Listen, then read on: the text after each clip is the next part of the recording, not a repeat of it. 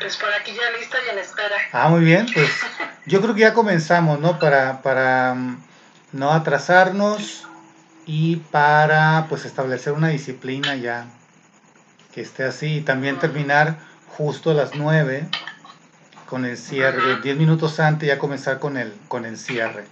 Bien, entonces creo que nos quedamos en la página 6 donde dice el párrafo el tercer error. Sandra, a ver, confírmame si por ahí nos quedamos. Déjame checar aquí, déjame abro mi, mi compu. Sí. Este, la página 6 me dices. Creo que sí, en la página 6, en el párrafo donde dice el tercer error que lleva a suponer. Sí, ahí creo que ahí nos quedamos. Ah, muy bien. Ajá. Muy bien, muy bien. Oigan, estoy grabando el audio de, de esta... Esto, yo aquí tengo problemitas con mi audio por si escuchan, ¿eh? Traigo un poquito de fallas. Sí, te oímos bien. Sí, yo también a veces, como que escucho cortado a veces. ¿Ah, sí? Yo las escucho perfectamente. Bueno, pues vamos a iniciar entonces, vámonos directo al hueso.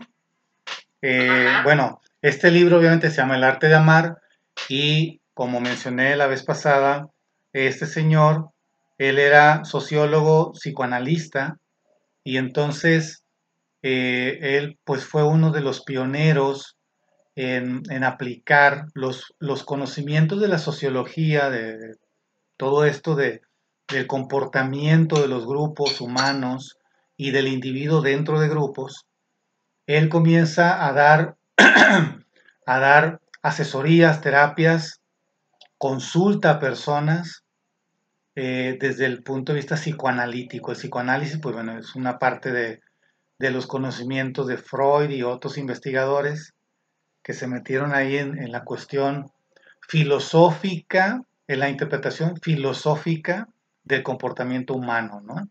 Y del simbolismo de las cosas también.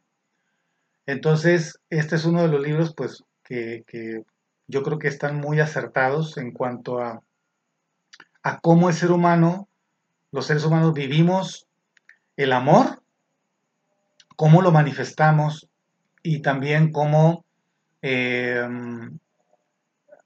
hay ingredientes del amor que nos falta por desarrollar, ¿no? O sea, él también menciona como niveles de amar, ¿no?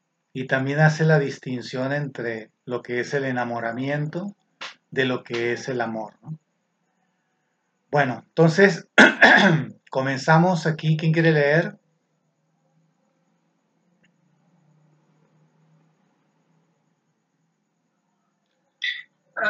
A ver, Karina. quieren yo. Sí, Este, ¿sí me escuchan? sí, Sí. Este, empieza donde dice el tercer error. sí. ¿Hasta dónde? O sea, le voy dando. Tú dale, tú dale y te vamos, te- yo te digo hasta dónde. Ok, bueno, dice, el tercer error que llega a suponer que no hay nada que aprender sobre el amor radica en la, en la confusión entre la experiencia inicial del enamorarse y la situación permanente de estar enamorado, o mejor dicho, de permanecer enamorado. Bueno, hasta ahí. Si dos, si Ah, dos personas... Hasta ahí, permítame, ok. permítame. Bueno. A ver, ¿qué, qué, qué nos está mencionando aquí este señor?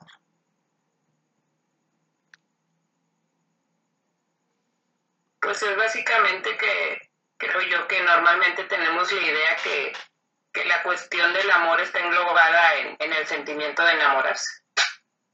O sea, con todas las sensaciones que conlleva el, el enamorarse de alguien, eso es, eso es el amor. Sí. Entonces yo creo que de ahí radica luego los problemas porque se acaba esa sensación y se, se acabó el amor. Creo yo que por ahí va el asunto. Bueno, ¿qué es enamorarse? ¿Qué, qué- en qué consiste enamorarse? A ver, ¿cómo, ¿cuáles son los signos y los síntomas? A ver, díganme. Pues yo creo que a veces, yo a veces digo que es como un estado de idiotez, ¿no? Porque en realidad, pues no, no vemos, no vemos, ahora sí como quien dicen por ahí, este, pues la persona como es, por eso estamos bajo una pequeña sustancia. Vamos a comentarlo esa, de esta parte, y esa parte precisamente donde dice, este, el hecho de enamorarse, pero sobre todo el hecho de permanecer en un estado de enamoramiento, porque en realidad pasa que cuando se nos pasa el enamoramiento, dice una, caray, pues cuando me casé, ¿qué me pasó? ¿Por qué estoy aquí? ¿No? ¿Por qué estoy aquí? Como que esa partecita que yo digo de, de repente a lo mejor como, pues nos dormimos, ¿no? Nos dormimos y, y despertamos, cuando despertamos en la realidad, pues ya se nos pasó esa, ese estado en el cual básicamente... Bueno, pero ¿cuáles son los, los signos? ¿Cuáles son los signos y los síntomas? Pues, Mencionaste uno, ¿verdad? Muchas, Pero muchas cuestiones son pues reacciones químicas, o sea, son, son consecuencia de reacciones químicas, ¿no? De, de, de, de la atracción que hay de una persona a otra que empiezas a, a sentir nerviosismo, emoción, la, la clásica esa sensación del hueco en el estómago, sudoración, o sea, todas esas sensaciones que te generan, creo yo, cosas diferentes con esa persona en particular que no te generan con otros y te mantienen en un estado como de, de emoción, de excitación, de, de todo lo traes alterado, ¿no? Entonces hay como dice, lo, lo complemento con lo que dices, es ese estado como de, de idiotez, Porque estás como que todo nublado y solo quieres estar pensando en eso y todo llena eso, ¿no? Por esa sensación tan satisfactoria que te da, ¿no? las emociones. Bueno, a ver, otra pregunta. La euforia, ¿no? Una característica de la euforia que dice precisamente la compañera, ¿no? Sí. Ay, Perdón, Pero... déjenme sacar mi perrito. Porque... sí, sí, sí, te esperamos.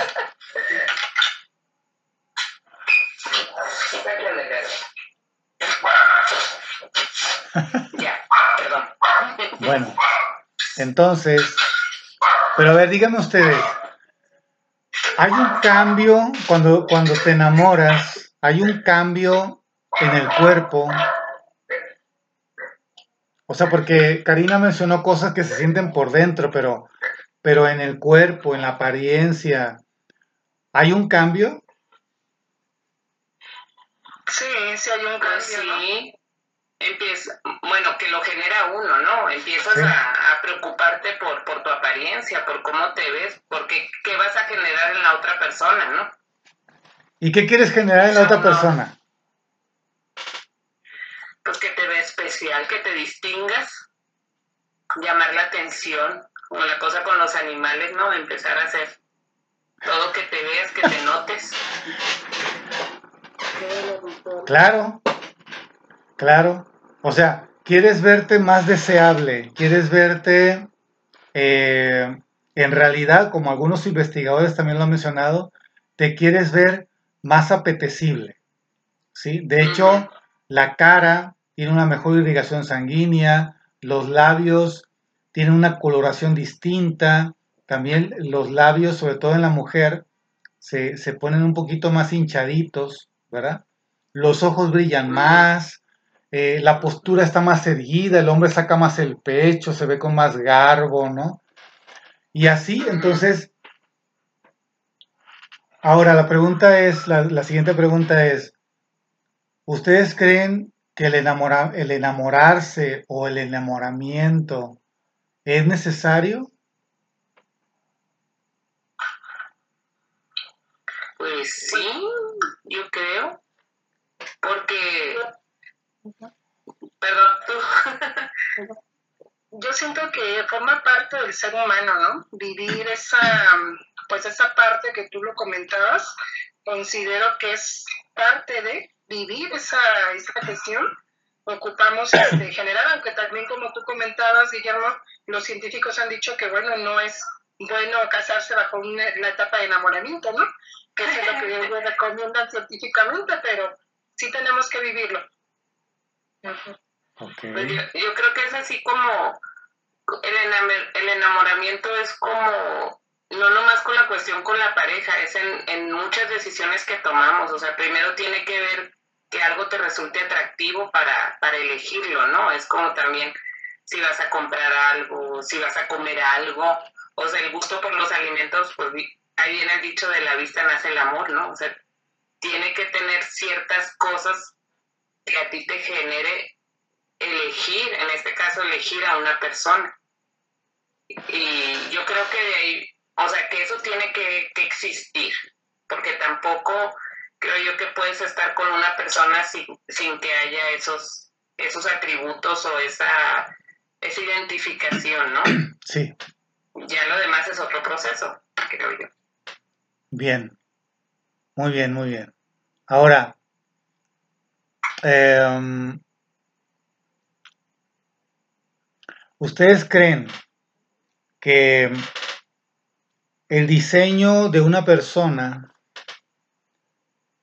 está perfectamente ese diseño para que otras personas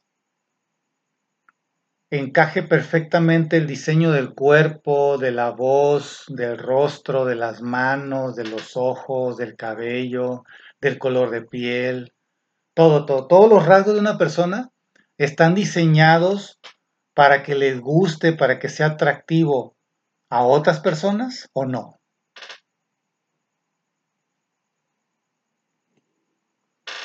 Yo creo que sí.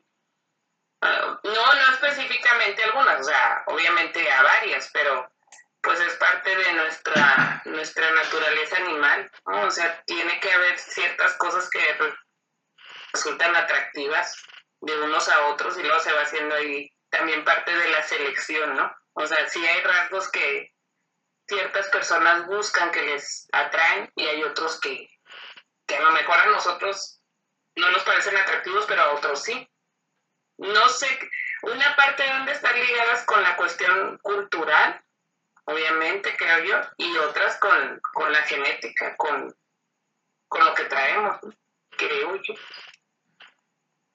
Bueno, entonces puede haber varias hipótesis, ¿no? habría que, habría que comprobarlas si son verdaderas o falsas, ¿cierto? Pero sí, sí mencionan Sí mencionan estudios, hay estudios que mencionan que efectivamente los rasgos físicos de una persona, los rasgos de personalidad también de una persona, están diseñados, están hechos para que a otras personas le resulten atractivos en distintos niveles, ¿verdad? Porque no siempre, o sea, no, no me estoy refiriendo solamente al aspecto de enamorarte como pareja, de ser eh, sexualmente atractivo, sino puede haber una simpatía mental.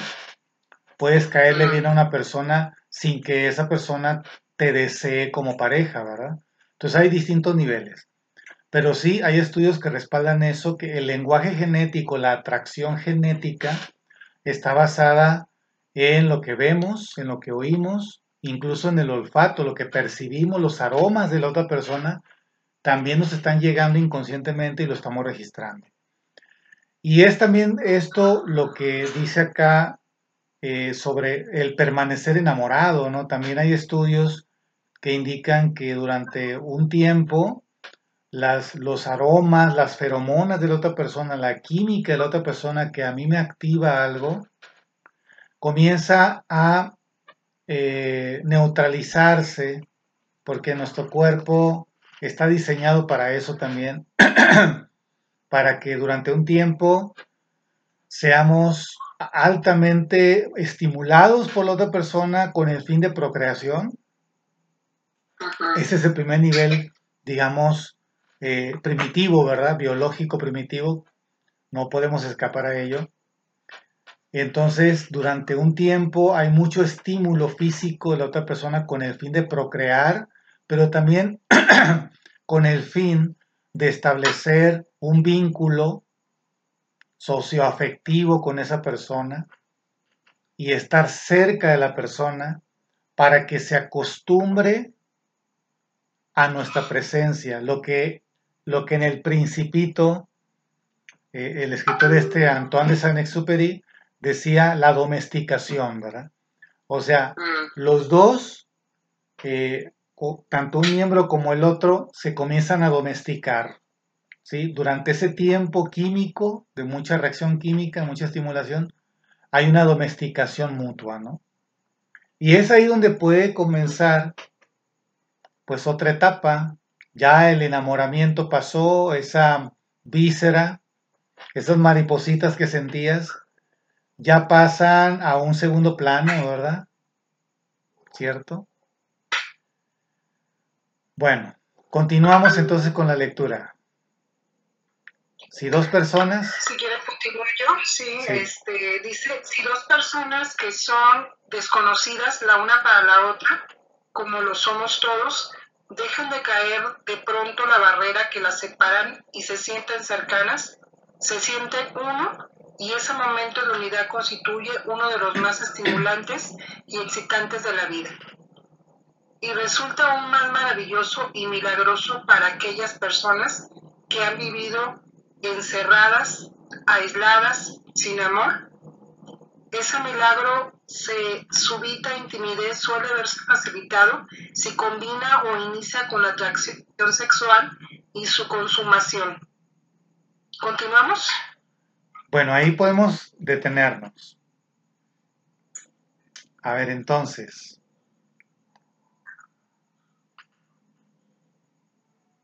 ¿Qué podemos rescatar?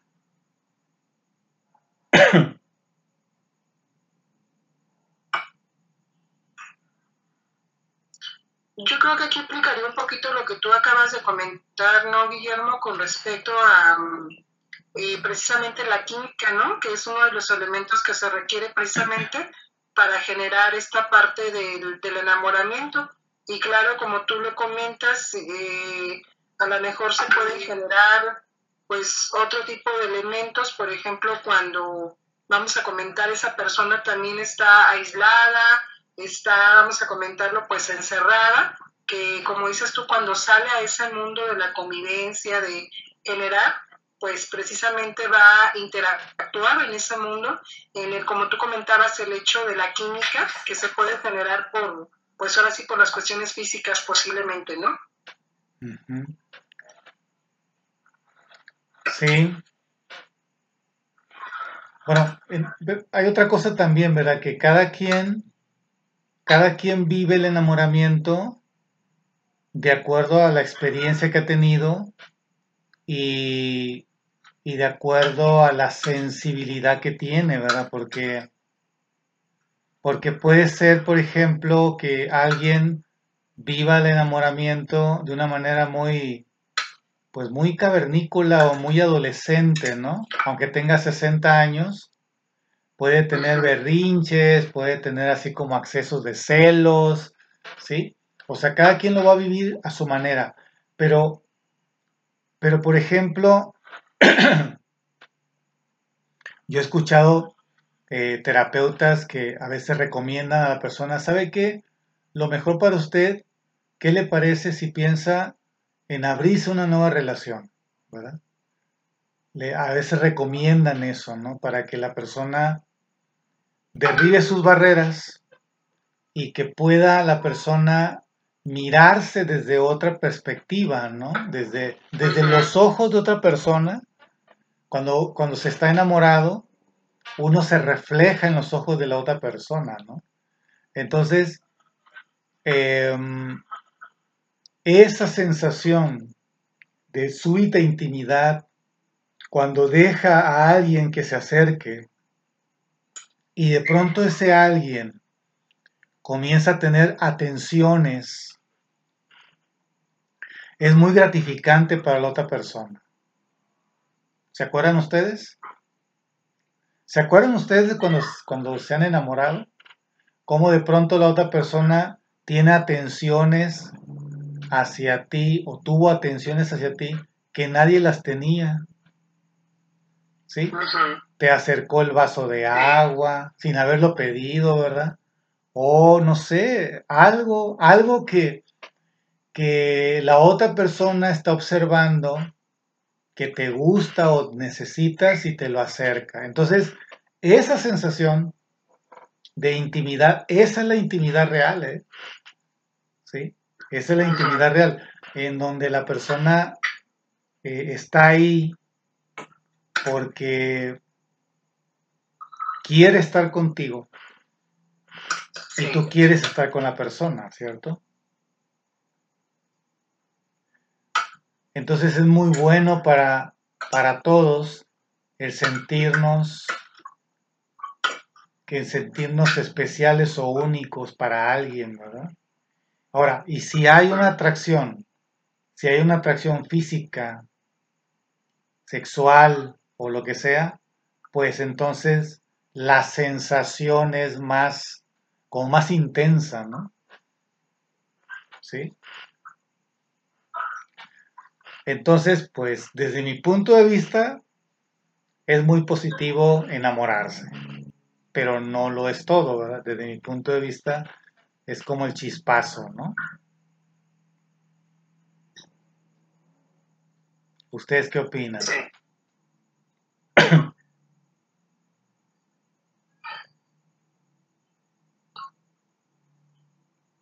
Pues, mm, de hecho ahí si seguimos un poquito con la lectura, como tú lo comentas, y pues también precisamente señala eso, ¿no? Que cuando hay una atracción sexual, por lo regular pues sabemos que ese enamoramiento es pasajero, es algo que no va a durar, que no va a permanecer. Precisamente como dices tú, cuando a lo mejor pues lo que nos atrae más bien es la cuestión física, ¿no? O la sexual. Entonces ahí, como dices tú, en cuanto acudiendo a esta parte como si fuéramos animales, en cuanto satisface sexualmente, pues termina, termina esa fase del enamoramiento, ¿no? Entonces, como dice aquí precisamente, pues sabemos que no va a ser duradero porque está cumpliendo a lo mejor una función física, ahora sí vamos a comentarlo, pues biológica, ¿no? Una función que tiene el ser humano y a final de cuentas, pues también tendríamos que señalar que esa no es una forma de, de enamoramiento que puede perdurar. Estamos solamente haciendo una función del cuerpo. Sí. Pues sí, pero la, la cosa creo yo que en el momento no estás pensando en eso. o sea, creo que en el momento que estás con la cuestión del enamoramiento, a lo mejor lo puede, lo puedes razonar, pero no, no lo apropias, no, o sea, hay, algo curioso ahí porque es bien difícil, es cuando yo digo es bien difícil conectar lo que piensas y lo que sientes, o sea, porque el razonamiento te dice una cosa, pero las sensaciones son totalmente diferentes, o sea, es, una lucha, es, es, es hay un conflicto, porque tú dices, esto es lo que quiero y esto es lo único, o sea, y si se acaba esto, ¿ya qué? Ya, ya, ya ya no tiene chiste, ¿verdad? Ya te quedas con la parte razonada de que dices, bueno, hice un compromiso, esto, esto puede cambiar. Y yo creo que también nos vamos mucho con la idea, no sé, creo yo, a querer regresar a lo del principio. Y a lo mejor esa es la parte que no entendemos, que no hemos avanzado, queremos estar en la parte y no le hemos encontrado el sentido a lo que Ah. A lo que tiene que seguir, ¿no? Creo yo. Así es. el, rollo. Avanzar no es retroceder, ¿cierto? Entonces, por eso pasado dicen, lo pasado es pisado, ya, ya, ya está pisado eso, ¿no? Entonces, dice, bueno, continuamos, continuamos, vamos a avanzar un poquillo más ahí en la lectura. Ok. ¿En dónde nos quedamos? Yo ni vi. En, ah, en donde dice aislada sin amor, ¿nos quedamos ahí? ¿O fue en excitantes de la vida? No sé si. Estimulantes excitantes de la vida. Ahí, ahí nos quedamos, yo creo. Bueno, dice, y resulta aún más maravilloso y milagroso para aquellas personas que han vivido encerradas, aisladas y sin amor ese milagro de, súbita intimidad suele verse facilitado si se combina o inicia con la atracción sexual y su consumación. Sin embargo, tal tipo de amor es, por, sí, por su misma naturaleza, poco duradero. llegan a conocerse bien, su intimidad pierde cada vez más su carácter milagroso hasta que su antagonismo, sus desoluciones, su aburrimiento mutuo terminan por matar lo que puede quedar de la excitación inicial. No obstante, al comienzo no saben todo esto, como comentaba aquí la compañera hace un momento. En realidad consideran la intensidad del apasionamiento es estar locos el uno por el otro como una prueba de la intensidad de su amor, cuando solo muestra el grado de su soledad anterior. Ok. Bienvenida Mari Navarrete. Hola. Hola, hola. Bueno, Mari, estamos en la página 6, eh, en un párrafo, a ver si localizas por ahí. Acabamos de leer un párrafo y el siguiente párrafo comienza diciendo esa actitud que no hay nada más fácil que amar. A ver si lo localizas. Entonces el párrafo anterior es el que, acabamos de leer. El que sigue es esa actitud que no hay nada más fácil que amar. Bueno, a ver, comentemos este párrafo que acabamos de leer.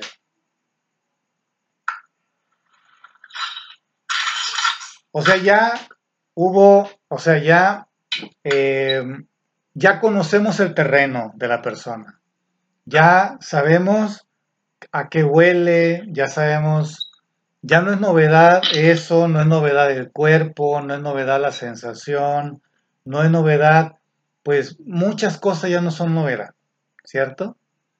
Entonces, eh, ya sabemos más o menos cómo funciona, paso uno, paso dos, paso tres. Y el otro también, ya no soy novedad para esa persona, ¿cierto? Y entonces, como dice aquí el autor, empieza una especie como de aburrimiento, ¿no? Desilusiones, antagonismos, que deja las cosas tiradas y yo soy bien ordenado, etcétera, etcétera, etcétera, ¿cierto? Entonces, ¿qué suele pasar? ¿Y qué sería el siguiente paso? ¿Qué suele pasar en las parejas? ¿Y cómo se pudiera resolver ese, ese periodo de crisis, digamos, ¿no?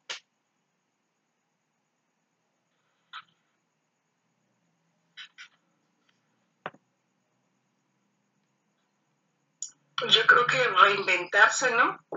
Porque la otra es morirse, entonces pues hay que tratar de buscar precisamente, como decía la compañera hace un momento, buscar eh, el justificar básicamente para continuar, porque no quiere decir que a lo mejor ya no hay esa fase del enamoramiento y entonces se acaba todo, ¿no? Es precisamente pues tratar de pues de buscar una nueva forma de volver a conquistar, ¿no? Porque pues ya no hay básicamente esa parte. Es cuando les decía yo, parece que pues eh, volvemos a la realidad y empiezan las mil interrogantes, ¿no? Pero creo que más bien es como tratar de permanecer buscando, pues buscando precisamente ir generando, descubriendo nuevas cosas básicamente, ¿no? Porque pues si no, básicamente pues implicaría esa fase de, de concluir a lo mejor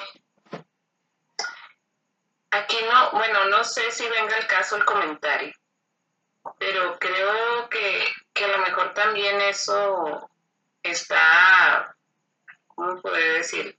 Pues influenciado o afectado porque culturalmente, bueno, a las mujeres este, nos formaron más antes, ahora ya no tanto, ¿verdad? Pero normalmente fuimos formadas con la idea de solo un novio con el que te vas a casar y con esa persona, o sea, con una idea como que es una persona única para ti, o sea, el amor de tu vida, tu complemento, y con ese es con el que vas a vivir toda la vida.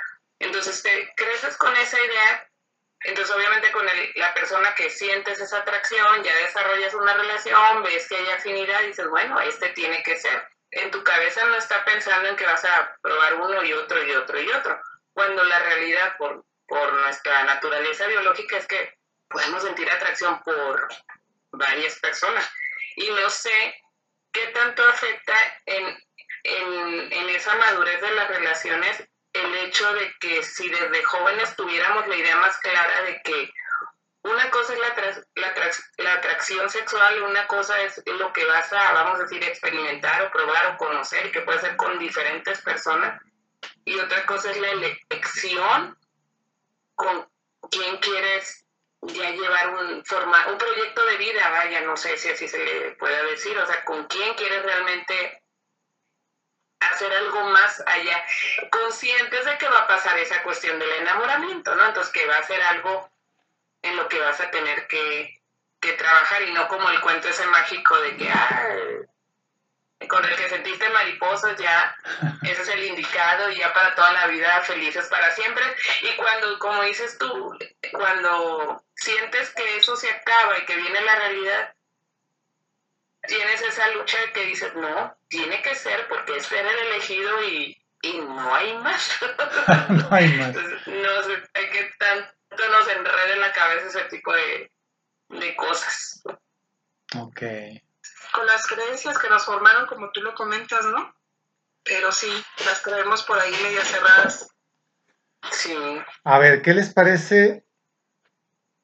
Bueno, Mari, ¿quiere opinar algo? o se espera un ratito. Miren, eh, hay cosas, hay cosas fundamentales para un ser humano que muchas veces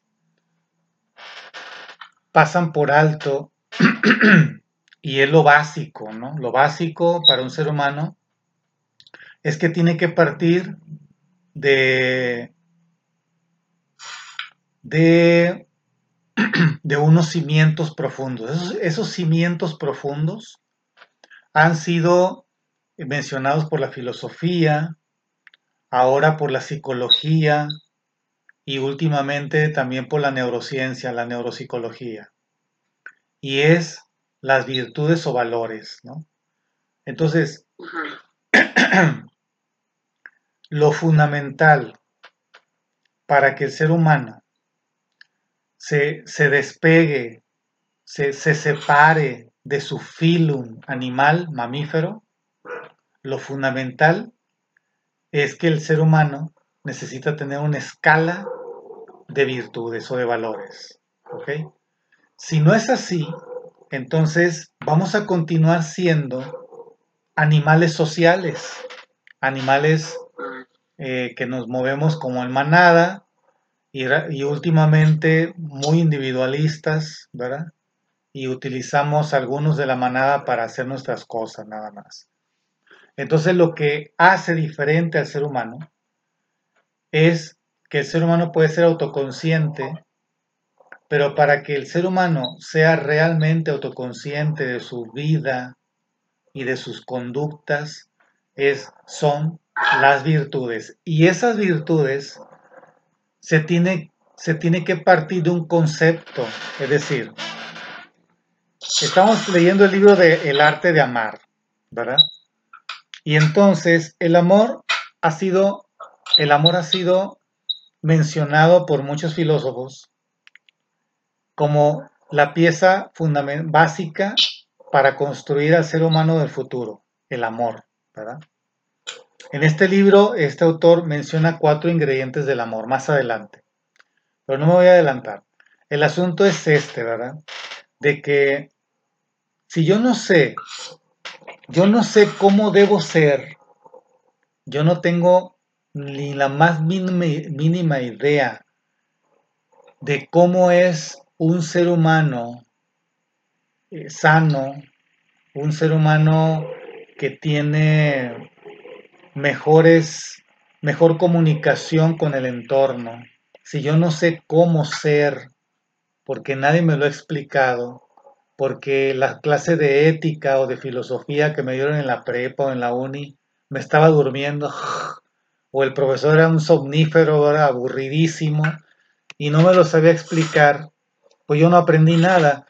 Y en mi casa, mis papás nunca me hablaron ni me instruyeron. A lo mejor me ponían el ejemplo, ¿verdad? Pero si me ponen el ejemplo y además me dan un poquito de teoría de instrucción, entonces es más fácil el que yo sepa cómo ser, qué me hace falta a mí. ¿Ok? Entonces, si yo no sé, no sé ni siquiera la definición de lo que es el amor y de lo que es amar, pues a qué le voy a tirar?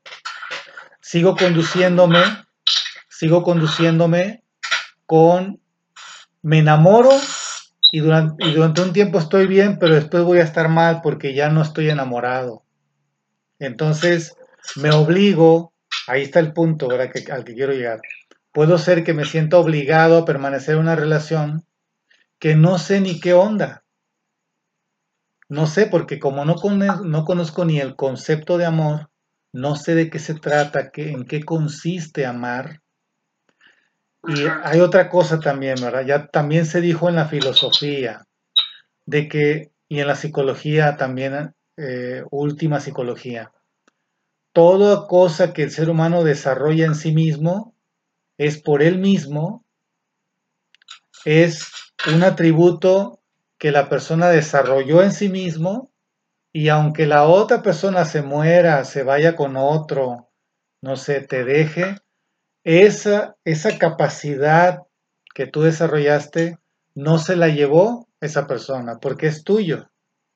Entonces el amor es una capacidad que el ser humano ejerce, o sea, nacemos con la capacidad de amar, pero hay que desarrollarla, ejercitarla, ¿verdad?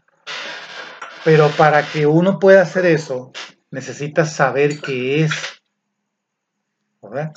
Por lo menos algo básico de teoría de qué es amar, en qué consiste, qué es el amor, cuáles son sus características, ¿ok? Y de ahí partir, ¿sí? Entonces una pregunta que yo les hago, una pregunta que les hago. En la pareja, ¿qué es lo más importante?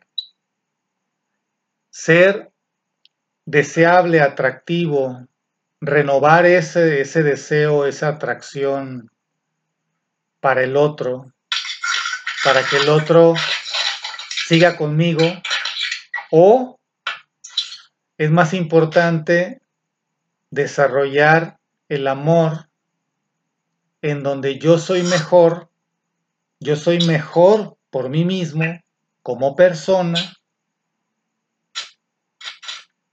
¿qué es más importante? La segunda. ¿Y por qué? A ver, ¿por qué? Fundamente su argumento. Tiene que ver con el, con el crecimiento personal, es algo de uno. Y la segunda, digo, la primera, la primera opción es, es hacer algo para generar algo en otra persona. O sea, no, no, no es algo propio. Ok. No sé. A ver, tomando eso que dices tú, supongamos que una persona, el hombre, ¿no? El hombre está gordo, así, panzoncillo, ¿no? Y la mujer le dice, no, pues es que antes estabas con el, así, con tu vientre así bien bonito, ¿no? Y entonces el señor se pone a hacer ejercicio y eso motiva a su pareja, ¿verdad? Pero al paso, paso del tiempo puede ser que otra vez vuelva a bajar. Puede ser que vuelva a bajar el interés porque ya se acostumbró físicamente a verlo diferente, o sea, ya, ya no es estimulante, ¿verdad? O la mujer que se pintó el cabello, no sé, se puso más maquillaje, no sé, lo que sea, ¿no? Está bien eso, o sea, no digo que esté mal. A lo que voy es que, eh, como andan los memes por ahí de la Shakira, ¿no? Sí. Si Shakira la dejaron, ¿cierto? Ese tipo de memes así. ¿Qué nos queda? Claro, o sea, ese tipo de memes que pueden ser ofensivos, pero yo lo relaciono con, esto que estamos hablando acerca de que, bueno, ¿qué es más importante, verdad? Cambiar yo, crecer yo, engrandecer mi capacidad de amar, punto y aparte si la otra persona quiere quedarse, ¿sí? Si me admira o no me admira, si se quiere quedar, pues que se quede. Y si se quiere ir, con el dolor, dejarlo ir, ¿verdad? O dejarla ir. Esa es la capacidad de amar. Y, como dices tú, y es que al final de cuentas, sí, como dices, es importante obviamente mantenerse atractivo o deseable para la otra persona. Pero si en eso basamos la relación, le estamos basando en cosas que al final de cuentas no están tampoco en nuestras manos. Porque el paso del tiempo no lo puedes detener. Ahora, ¿qué esperanzas te queda para también una cuestión de alguna enfermedad o alguna situación que no está en tus manos controlar y que te va a hacer obviamente menos atractivo? Entonces, ¿qué, qué queda decir? Bueno, pues no hay esperanzas, porque eh, se está basando la relación en, en algo que uno no no es, no es, no podemos controlar. Entonces sería como que muy injusto pensar, bueno, este me llega a pasar algo, o le llega a pasar algo a mi, a mi pareja, no, ya, ¿Se acabó? ya va y se acabó el amor. Entonces, pues sí está, sí está interesante. Entonces tenemos esas dos, dos cosas, ¿verdad? Seguir haciendo lo que se ha hecho durante generaciones, de hacer cosas externas, superficiales, para mantener una relación, o crecer, mejorar, engrandecer eh, cualidades, eh, sí, engrandecer cualidades, desarrollar más nuestras potencialidades que traemos por ahí y muchísimas veces no sabemos ni cuáles son, ¿verdad? No sabemos cuáles son.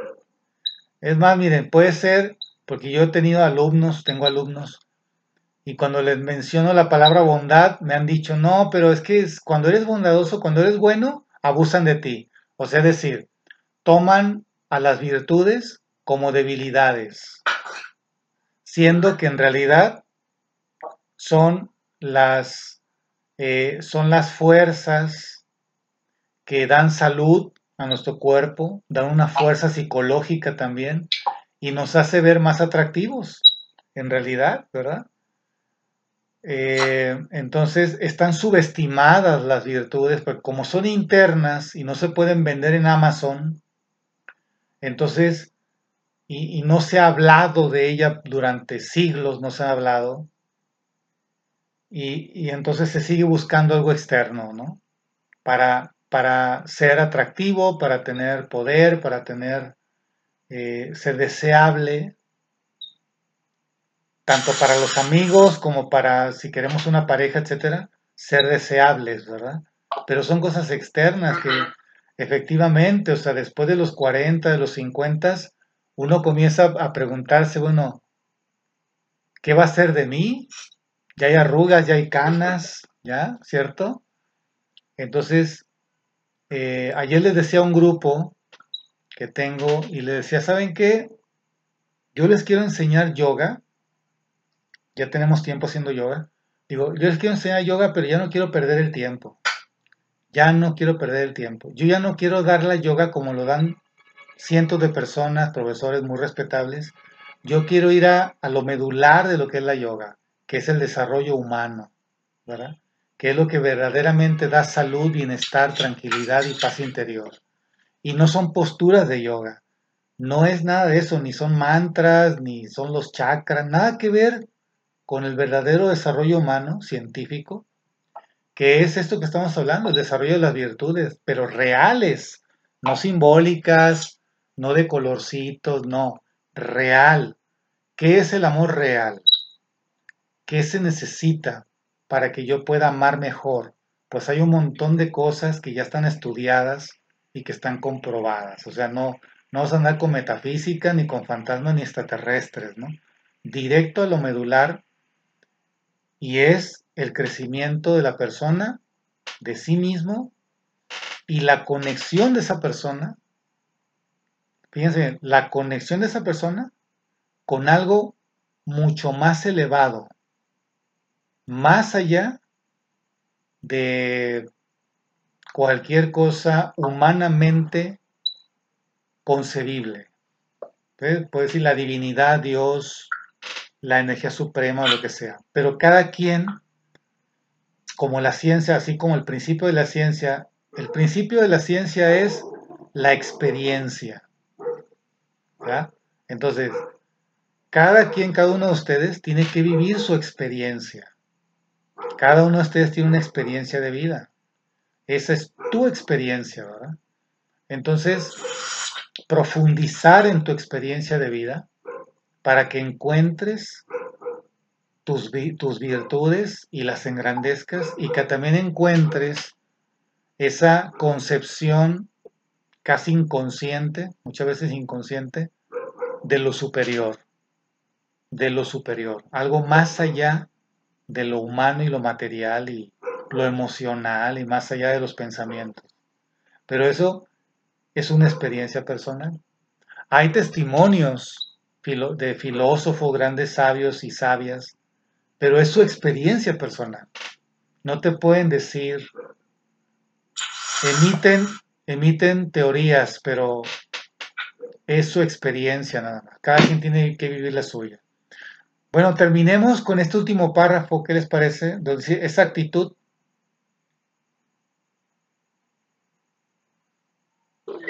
¿Leo yo? Sí. Esa actitud, esa actitud que no hay nada más fácil que amar, sigue siendo la idea prevaleciente sobre el amor, a pesar de las abrumadoras pruebas de lo contrario. Prácticamente no existe ninguna otra actividad o empresa que se inicie con tan, con tan tremendas esperanzas y expectaciones, y que, no obstante, fracase tan tan a menudo como el amor. Si ello ocurriera con cualquier otra actividad, la gente estaría ansiosa por conocer los motivos del fracaso y por corregir sus errores, o renunciaría a la actividad. Puesto que lo último es imposible en el caso del amor, solo parece haber una forma adecuada de superar el fracaso del amor y es examinar las causas de tal fracaso y estudiar el significado del amor. Ahí está. Le decía a unos alumnos de prepa hace rato, ¿no? Digo, ¿por qué ustedes no piden ayuda? ¿Por qué no piden ayuda a gente que tiene más experiencia? ¿Por qué no le piden consejo a sus padres, a sus abuelos? ¿Por qué no les preguntan cómo resuelven o cómo han resuelto sus problemas? ¿Por qué no, por qué no tenemos esa, mm, esa cultura de la ayuda de la comunidad? de la ayuda de los que tienen un poquito, un poquito así, más de experiencia que, yo, ¿por qué no pido esa ayuda? ¿Por qué no pregunto? Y bien dice este, este doctor, dice, en muchas actividades el humano se pregunta, ¿en qué estoy fracasando? A ver, y busca, busca asesores, ¿cierto? Pregunta, a ver, ¿cómo le hago mejor? ¿Cómo? A ver aquí las matemáticas o esto y lo otro, a ver, pero ¿por qué en estas cosas no preguntamos? Si estamos fracasando, ¿no? ¿Por qué no? Si es tan, si es tan importante y básico, ¿no? Pues por esa idea yo creo precisamente de que es algo, como lo dice el libro, el amor es un arte, pero no lo vemos así. O sea, lo vemos la idea como una emoción. Entonces es nada más está o no está. Y ya no hay más. O sea, está relacionado con el enamoramiento. Entonces no tenemos esa concepción de que es algo que hay que, pues, que aprender, que conocer, que trabajar. Yo creo que la mayoría no tenemos esa idea. Es algo que sientes, es una emoción y ya la sientes, existe, no la sientes, no existe creo yo. Entonces, pues eso nos hace no tener la idea de que necesitamos buscar ayuda. O sea, no es un fracaso, nada más que ya no existe, ya no está, se acabó. Claro. Creo. Sí, sí. Con las canciones que escuchamos, las películas que vemos, o sea, toda esa idea es, el amor llega como algo mágico y se va. El amor acaba, como dice José José, o sea, va y viene. Es algo inacible, es algo tan abstracto. Bueno, no solamente esa virtud, sino todas las virtudes, la bondad, la generosidad, eh, es algo que me llega, de pronto me llega y soy generoso. Al otro día vuelve el estímulo y ya no soy generoso. Fui ayer y ahora la vida me está poniendo otra oportunidad para ser generoso, pero ya no actúo generosamente, ¿verdad?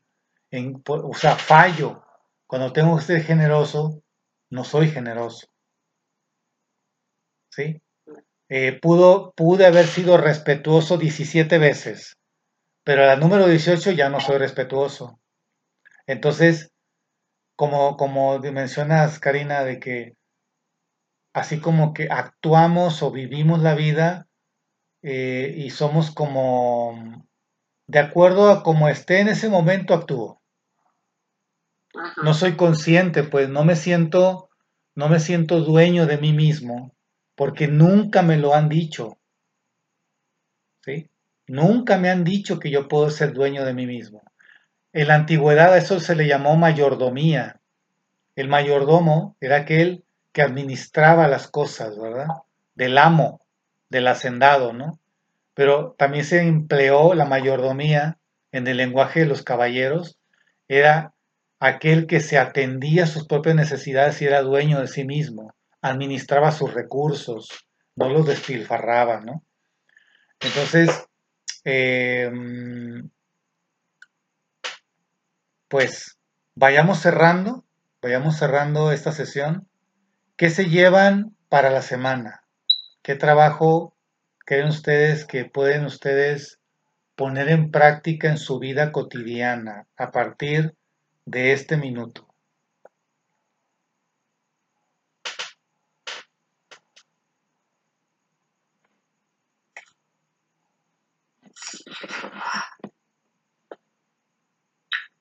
Uno personal, considero que el amor es algo universal y no se refiere única y exclusivamente a la pareja. El amor es hacia el ser humano, así lo veo yo, como tal. Se puede tener amor a la pareja, cierto, pero no es exclusivo.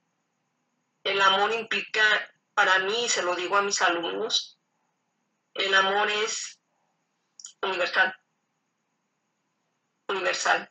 el amor no es exclusivo de pareja. Yo hago mucho hincapié en esa parte.